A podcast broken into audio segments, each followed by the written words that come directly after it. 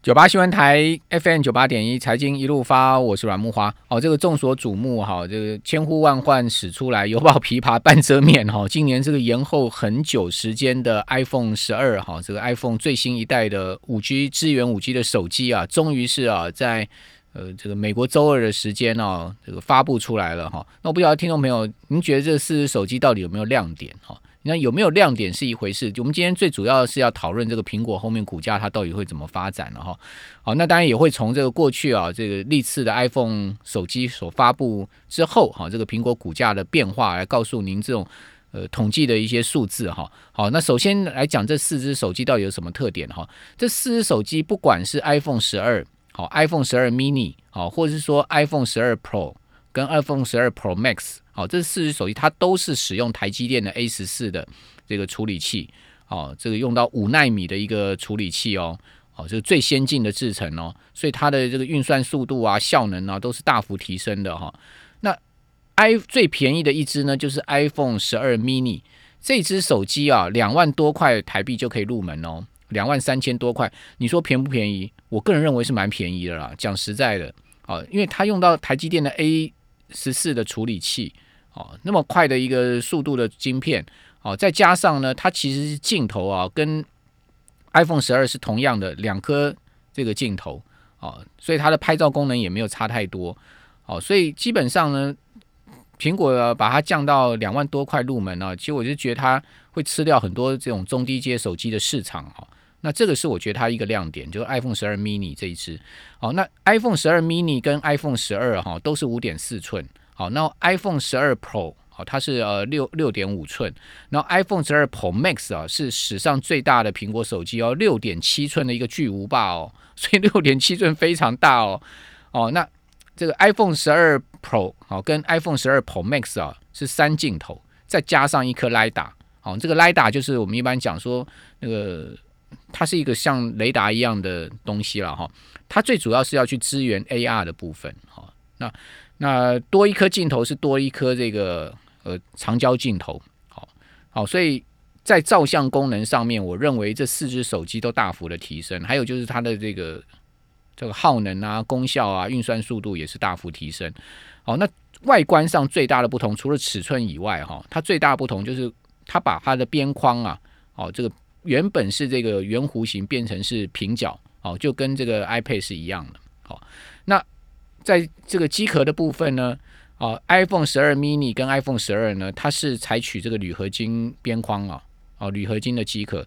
但是呢，这个 iPhone 十二 Pro 跟 Pro Max 啊，它是采取不锈钢的这个机壳哦，这也是一个比较特殊的变化。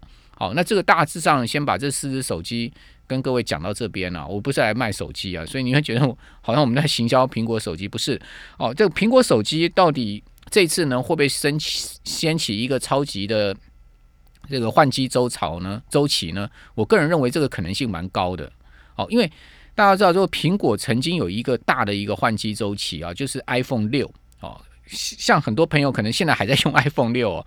iPhone 六为什么当时呃会是一个大换机周期呢？哦，最主要原因是因为 iPhone 六那时候就是变大它一个这个外形，就把它尺寸变大了哈。那 iPhone 六是在这个二零一四年哈，这个推出的，当时啊，这个推出之后的四个季度哈，总共卖了两亿多只啊，哦，是这个创下苹果史上最销售最好的一个手机的记录。那之后呢，就二零一八年苹果就不公布手机的销售情况了嘛，好，所以说我们无从得知后面的这个整体的销售数字。那这一次哈。又被这个美国的华尔街啊一些投资机构形成形容是会继这个 iPhone 六之后的一个超级大周期啊，就是 iPhone 十二。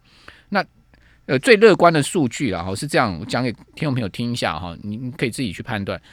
最乐观数据说，现在目前全世界九点五亿只的苹果手机，就是说现在大概还有人在用苹果手机，大概有九点五亿只啊，大概差不多会有三点五亿只想要升级，也就是说三分之一的人想要升级，有没有这个可能性呢？好，比如说用这个 i 叉的人会不会想要升级呢？我觉得可能性蛮高的，因为跳过了十一之后呢，其实已经两年没有用新手机了。好，那再加上你看到这个呃这个 mini 这一款哈，iPhone 十二 mini 才两万多块钱台币的入门哈，其实基本上对很多人来讲应该具备很大的诱因了哈。好，那如果说真的有这个两亿到三亿只的一个销售情况的话，那这个呃升级的一个周期就会非常的大哈。好，那当然对苹果的股价也会有一定的啊这个利多的加持哈。那在过去啊，总共苹果发布过十四次哈这种手机的发布会。好，那我们有一个统计数字给大家参考，从最早的就是 iPhone，好，这个它是在两千零七年的六月二十九号啊，它发布。那它发布之后呢，它的股价是不涨不跌。那发布十三十天之后，好，它的股价大涨了十八趴哦。那发布了六十天之后，它的股价涨幅是四趴，也就是说它。在这个 iPhone 发布之后的一个月，它股价上涨是非常明显哈。那整个十四次里面哈，它平均啊，在发布之后的二十四小时啊，它的股价是下跌百分之零点三。哦，也就是说，当这个手机一发布之后呢，利多出尽哈，所以说造成了股价反向下跌。好，另外一个原因是因为啊，苹果在发布手机之前哦，通常它的股价都会出现一个波段的上涨。哦，又有这个投资机构去统计啊，其实苹果最好的买点是什么时候？是它要发布手机之前的一百八十天。哦，你在这个一段时间去买进苹果股票，并且持有到它的发布的这个时间点，你的获利情况会非常明显。哦，就不是发布之后，反而是发布之前哦，你去买进苹果。好，那至于说发布后的三十天哦，那苹果的这个十四次啊，平均的它的这个股价表现是上涨五点六三趴哦。好，也就是说，大体上还是涨了，只是涨的幅度的问题。每一次大概涨有涨有跌，涨的幅度的问题。那发布之后的六十天呢，涨幅是百分之十七点六，哦，所以更明显了，将近两成的涨幅。好，那我们统计出来就是说，整个这个苹果呢，在发布这个手机啊，二十四小时。在过去十四次里面，好不含这一次啊，我们这次把它撇除掉，就 iPhone 十二不不算在里面。如果含 iPhone 十二，就已经连续十五，就是十五次了哈。在发布二十小时上涨总共有五次，下跌八次，好那呃持平一次。发布三十天之后呢，股价上涨是八次，下跌六次。发布六十天之后呢，股价上涨是十次，好下跌四次。所以也就是说呢，如果你持有苹果股票两个月的时间，你。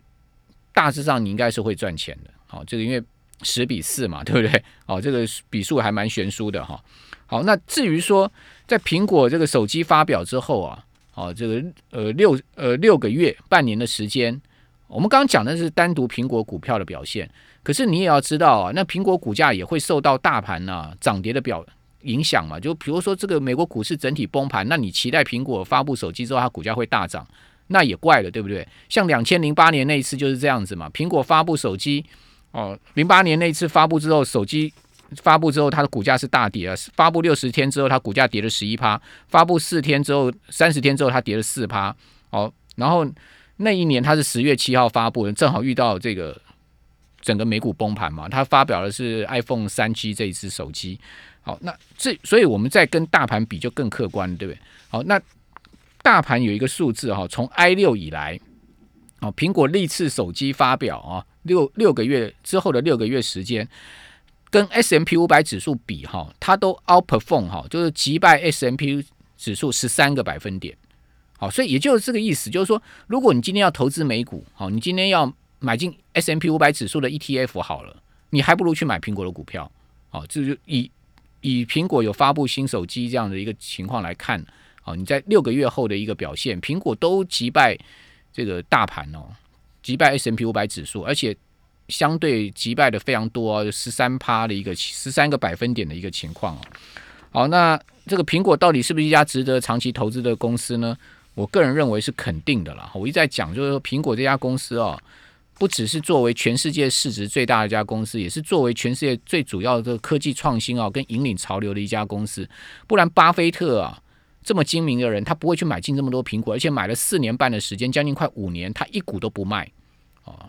那你想看，如果苹果这家公司不值得长期投资，不是一家好公司的话，巴菲特怎么可能他的扑克下海瑟威持有苹果的市值超过一千亿美金，而且呢，买进之后到现在一股都不卖，还持续在增持呢？这个答案就非常明显。